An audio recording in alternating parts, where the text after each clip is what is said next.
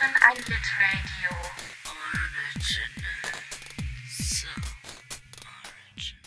Ja, hallo und herzlich willkommen zur achten Folge von Komm Schatz, wir lesen ein Buch. Hallo Philomena, hallo Guido. Schön, dass ihr da seid. Schön, dass wir mit dir, Philo, auch noch eine ganz neue, ungehörte Stimme in den, in den Podcast mit reinbekommen. Äh, Das freut mich sehr. Und bevor wir in die Materie einsteigen, kurze, kurzer Zwischenstand bei euch. Könnt ihr eure Lektüre in ein paar ganz kurzen Stichworten beschreiben? Die bisherige. Also, Philo, für dich deine Erstlektüre und Guido für dich die Siebtlektüre. Also ganz spezifisch dann auch diesen Lektüre-Durchgang. Einfach nur ganz kurz und knapp. Wie ist es euch ergangen? Wie ist der Stand der Dinge? Also ich muss sagen, ich war selten einem Buch so ambivalent gegenüber. Ich muss auch gestehen, ich bin erst, also bin jetzt erst später eingestiegen und habe jetzt nicht, nicht alles nachgeholt, was zu lesen war, sondern es nur die letzten 50 Seiten gelesen. Und es gab Stellen, da dachte ich mir, boah, und da hat es so einen richtigen Sog entwickelt und ich hatte total Lust weiterzulesen. Und dann gab es Stellen, wie zum Beispiel auf Seite 383, als er aufzählt, wer von wem gesponsert wird, über eine halbe Seite wo ich dann so merke, wie ich in einen ganz anderen Modus gehe und nur noch überfliege und mir so denke, hey, das wäre jetzt doch mal eine Fußnote gewesen. Dieses System, wann es Fußnoten sind und wann im Fließtext ist, hat sich mir auch noch nicht ganz erschlossen. Und bei dir, Max, wie war deine Lektüre?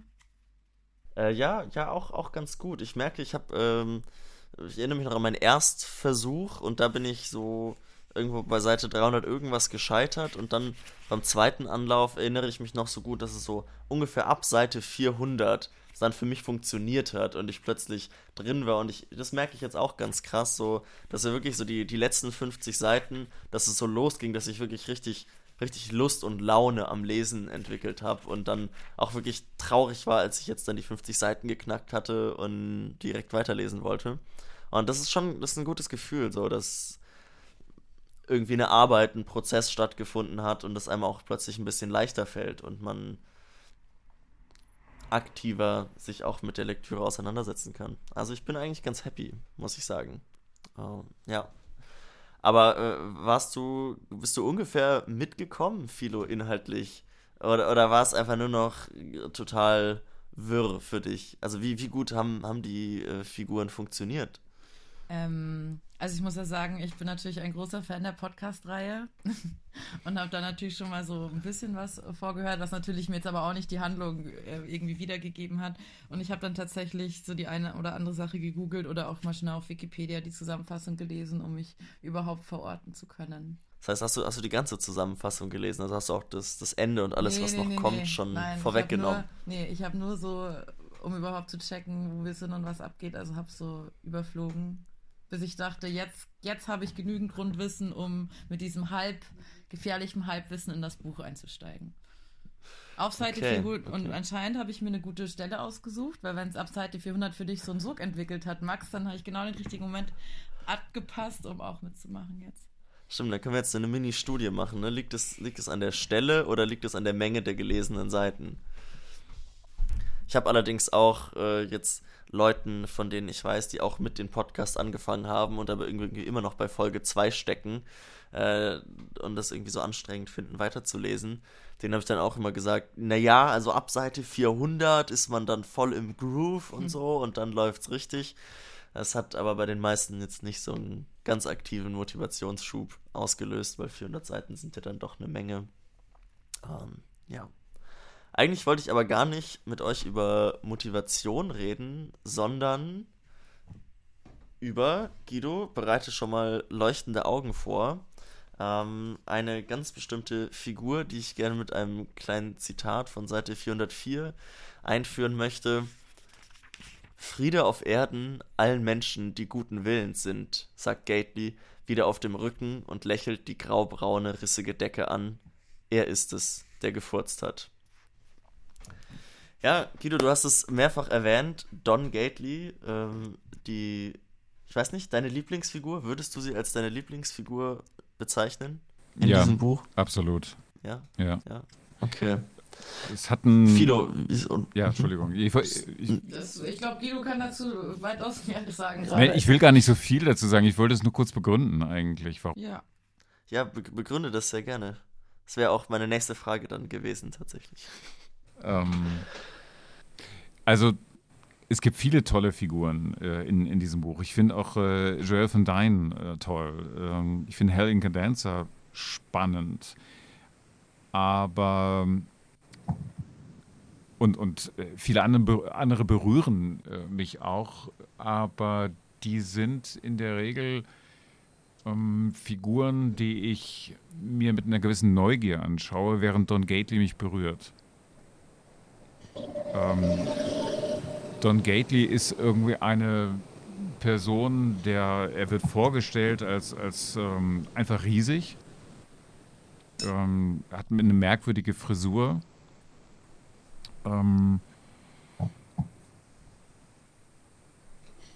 an dem ganz viel abzuprallen scheint. Also ich habe ein, ein, ein Bild äh, vor mir von einem ähm, von einer riesigen Person, die ähm, eigentlich fast diesem Klischee zu entsprechen scheint, so der ähm, äh, ähm, harte Schale, aber ein weicher Kern oder, oder sowas. Ähm, ähm, und das, das finde ich halt spannend, wie was für ein schmerzvolles Universum in dieser Figur Don Gately äh, sich immer weiter eben öffnet. Und das, das sehe ich eigentlich bei keiner anderen Figur, wo ich, wo ich diese Entwicklungen mit nachvollziehen kann. Würdest du sagen, Don Gately zeigt sich in einer anderen Form von Verletzlichkeit als die anderen Figuren?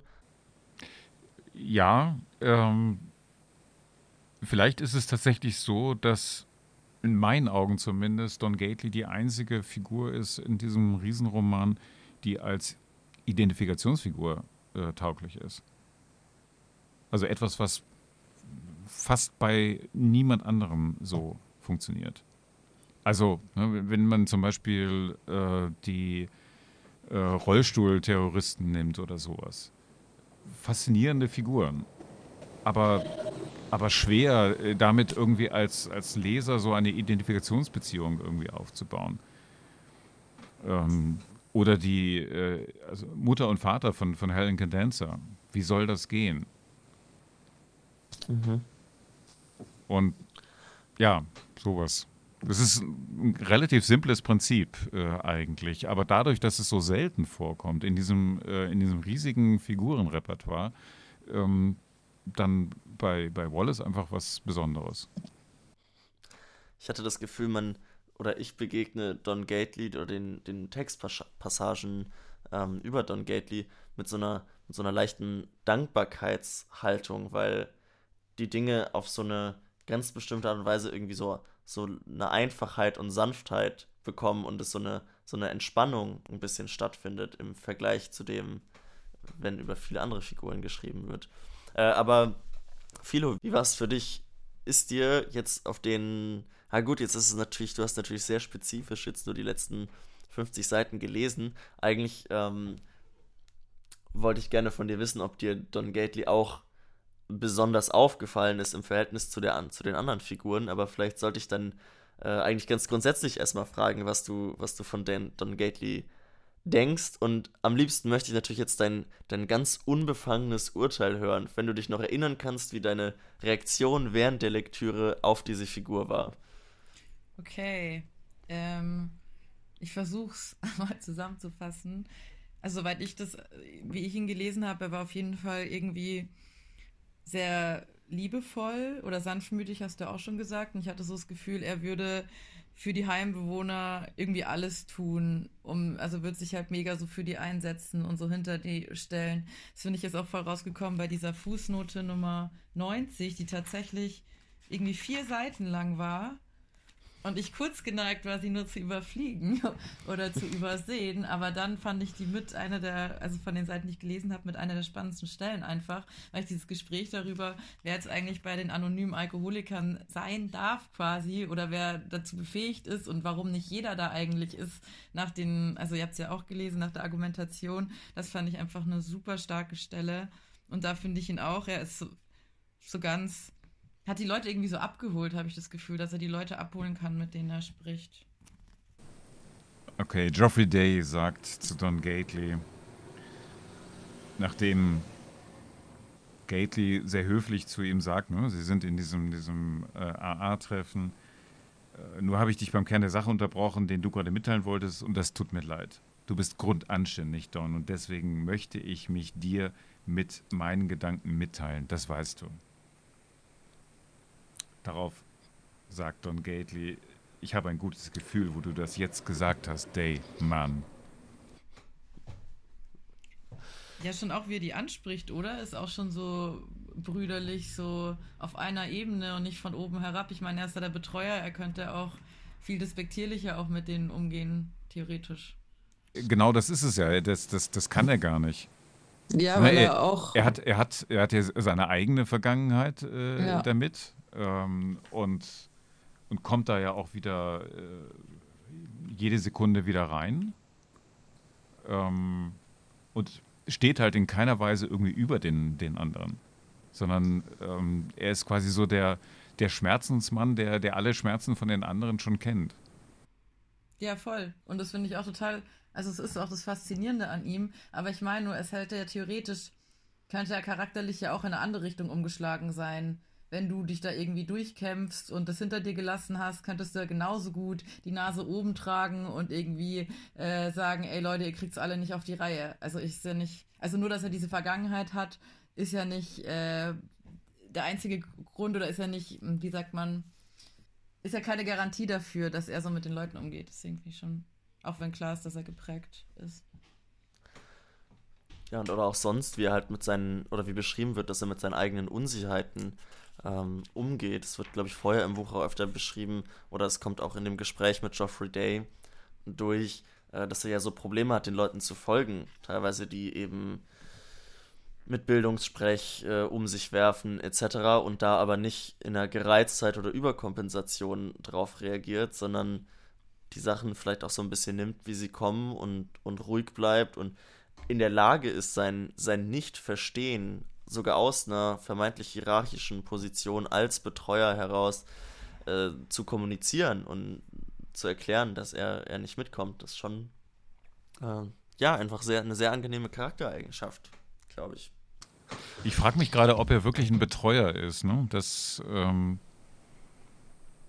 das ist ja eine andere, andere Funktion, die er eigentlich einnimmt. Ne? Es ist so ein ähm, für viele ist er ein Kumpel, eine Autorität auch, die viel natürlich auch mit seiner äußeren Erscheinung äh, zu tun hat, seiner Statur.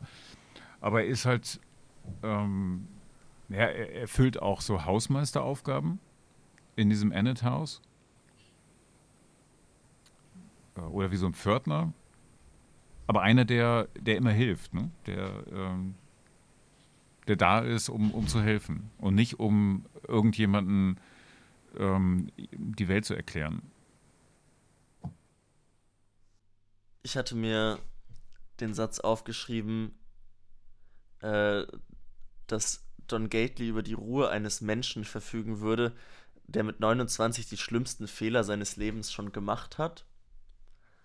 Und musste auch bei ihm so ein bisschen über über, also er denkt ja viel über seinen Platz nach, so gerade im, im Zuge der Suchtaufarbeitung etc. Also was, was will ich vom Leben, was, was will ich von der Welt, denkt viel darüber nach, wie die Menschen, mit denen er redet, äh, ihren Platz in der Welt verorten etc. Und er weckt zumindest den Eindruck, als hätte er so ein bisschen seinen Platz oder vielleicht nicht den Platz, aber zumindest den Raum, den er in dieser Welt einnimmt, irgendwie gefunden.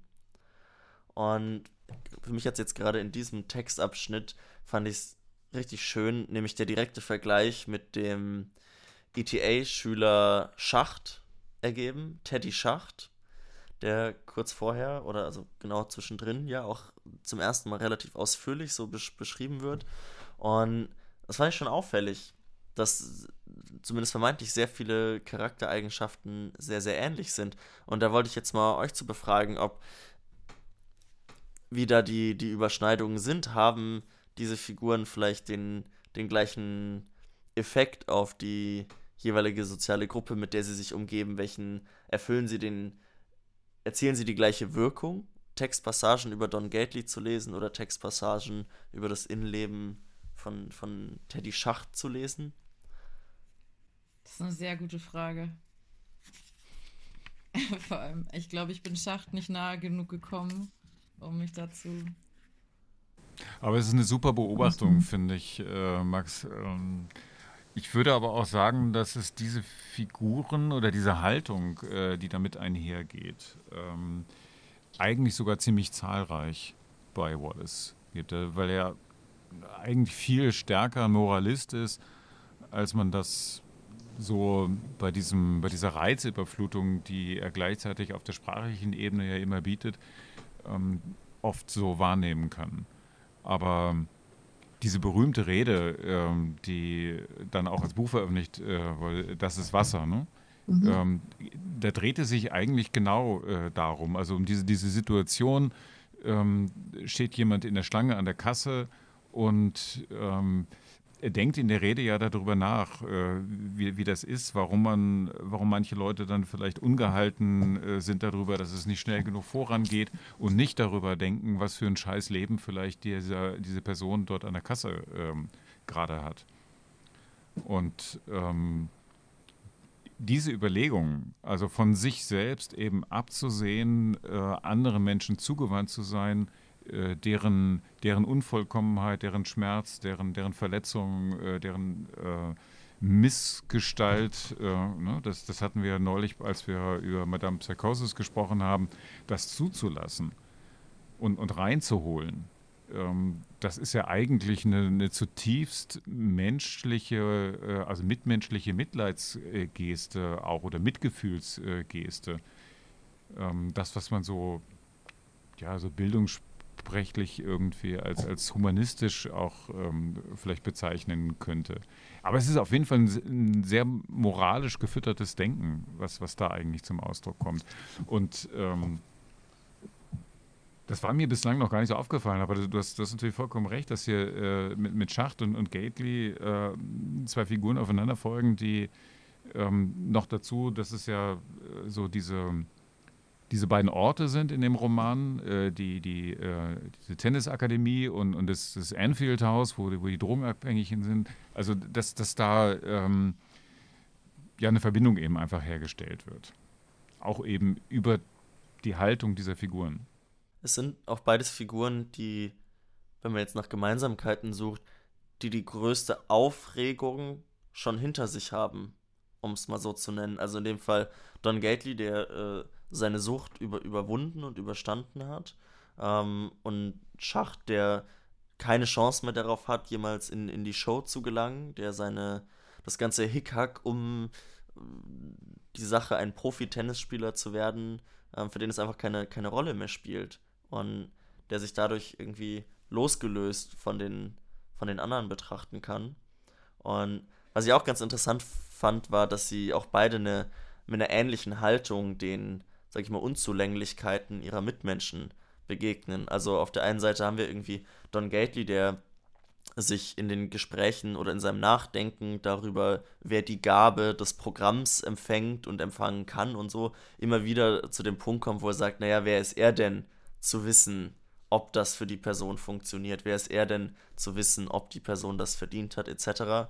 Und es gibt auch die Passage mit, ähm, mit Schacht, wo er über die sag ich mal, psychischen Unzulänglichkeiten seiner Freunde nachdenkt oder so, auch, auch vor allem um den, um den problematischen Drogenkonsum ähm, und dass der zum Beispiel für Hal, der ähm, die psychologische Kreditkartenabrechnung quasi schon, schon in der Post ist und dass er aber nichts dazu zu sagen hat, wenn man ihn nicht fragt. So. Ja, also da sehe ich schon auch große Ähnlichkeiten. Wer war dir sympathischer, Philo? Teddy oder Don? Ähm.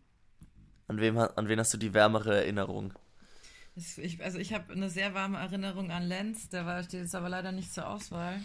ähm, die ich glaube, mit, mit, ja doch, mit Schacht bin ich schon auch warm geworden. Ich mochte vor allem ähm, auf Seite 380, wo der eine sagt, ich bin doch total unfähig und Schacht lacht du bist einer der fähigsten Leute, die ich kenne, gib dir eine Chance. Und dann erzählt er der andere, dass ihm immer schlecht, wie, schlecht geworden ist. Und dann sagt Schacht ganz pragmatisch, sag dir, du hast keinen, Na sag, sag dir, du hast keinen Magen. Das fand ich auch eine super Stelle irgendwie. Also wenn ich mich entscheiden müsste, dann würde ich jetzt einfach spontan Schacht sagen.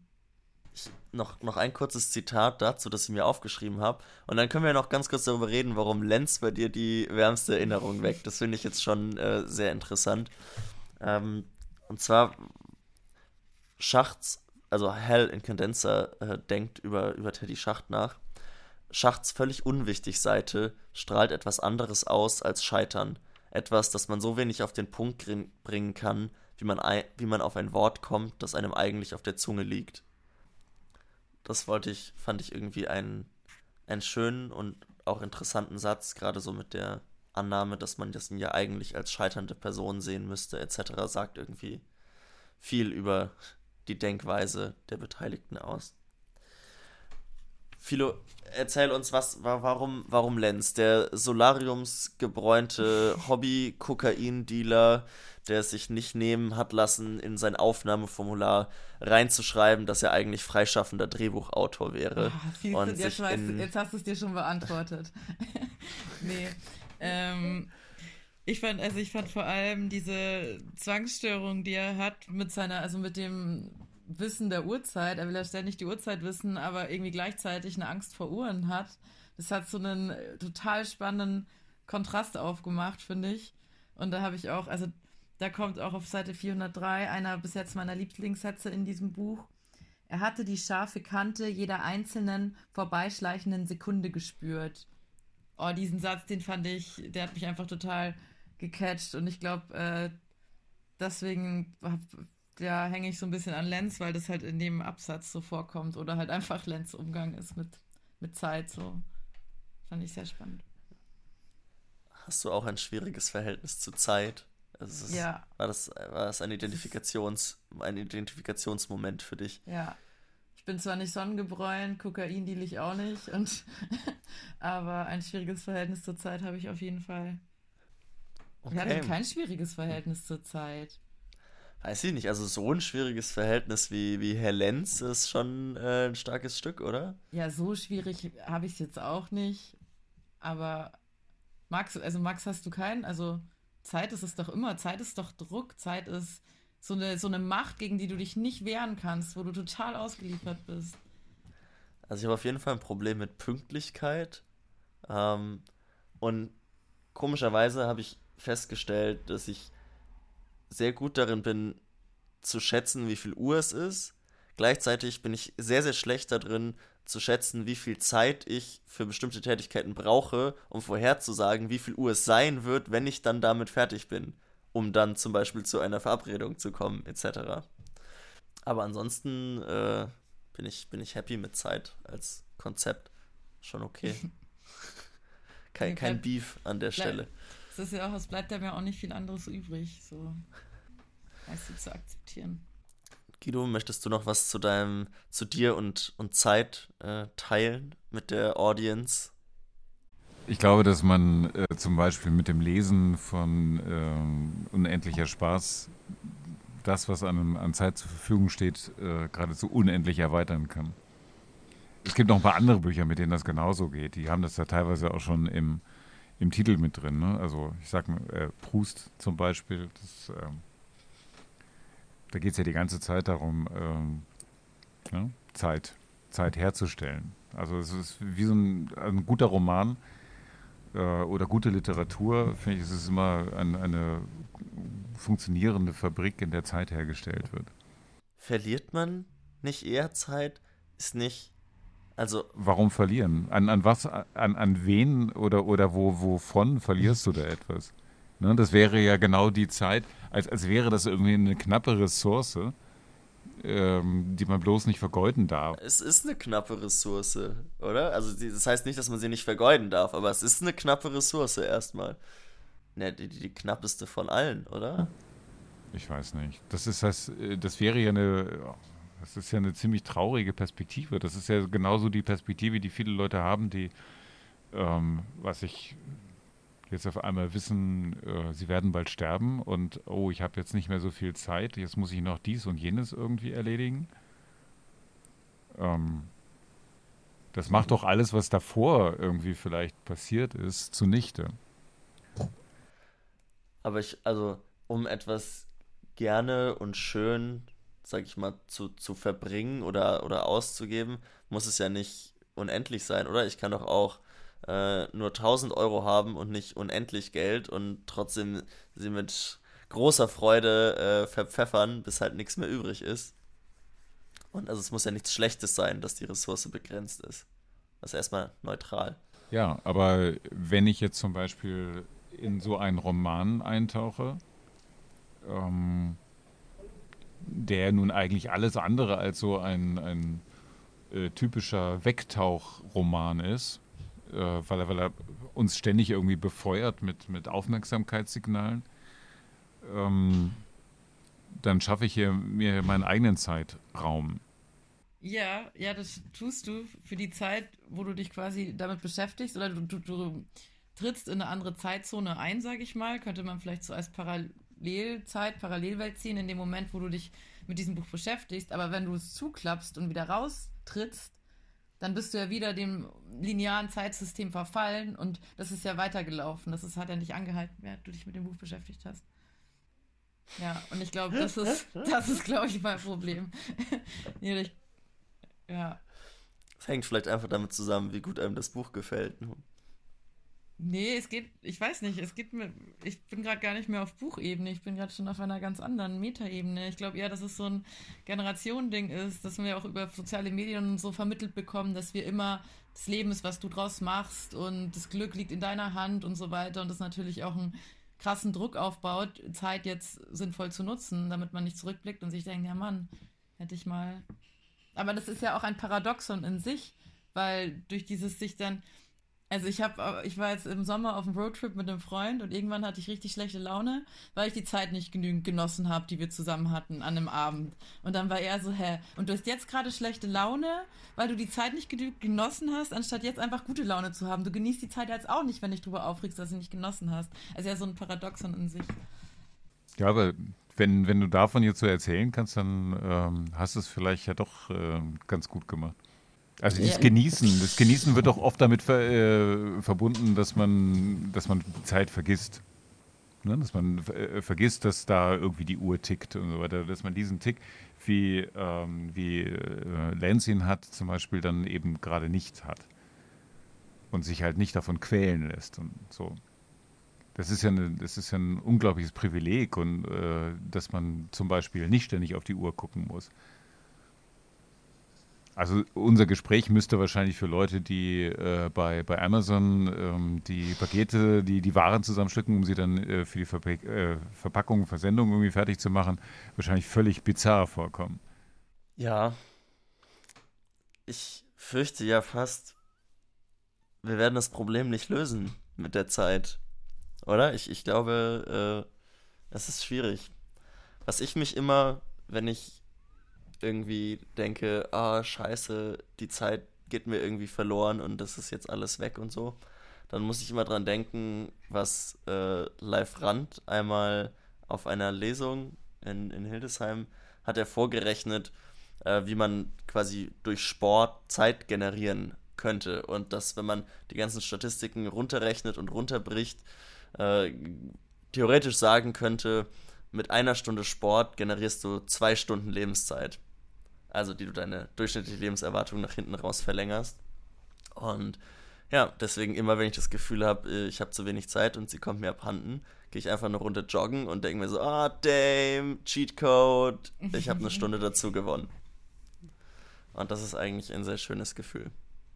Ich glaube, äh, wir, wir hatten uns äh, und euch eine äh, kurze, ne, vielleicht keine kurze, aber eine nicht ganz ausufernde Folge versprochen und die, die Mägen knurren und die Kehlen sind ausgetrocknet. Und von daher würde ich sagen, da wir das Problem mit der Zeit heute nicht mehr gelöst kriegen würden, verabschieden wir uns ähm, bis zur nächsten Woche. Wir lesen bis Seite 458. Der letzte Satz ist da war es, auch als Mario lachte und eine Verbeugung andeutete, Hal und nicht sie, der drohend mit seinem Dunlop-Stock herumfuchtelte und dem Typ klarmachte, er solle sonst wo Klinken putzen gehen. ich sage Tschüss und auf Wiedersehen und danke an euch beide, dass ihr hier dabei wart und mit mir gesprochen habt. Danke, Max. Macht was aus eurer Zeit. Ja, danke euch auch. Es hat äh, viel Spaß gemacht mit euch. Das war ein Litradio. Oh, Origin.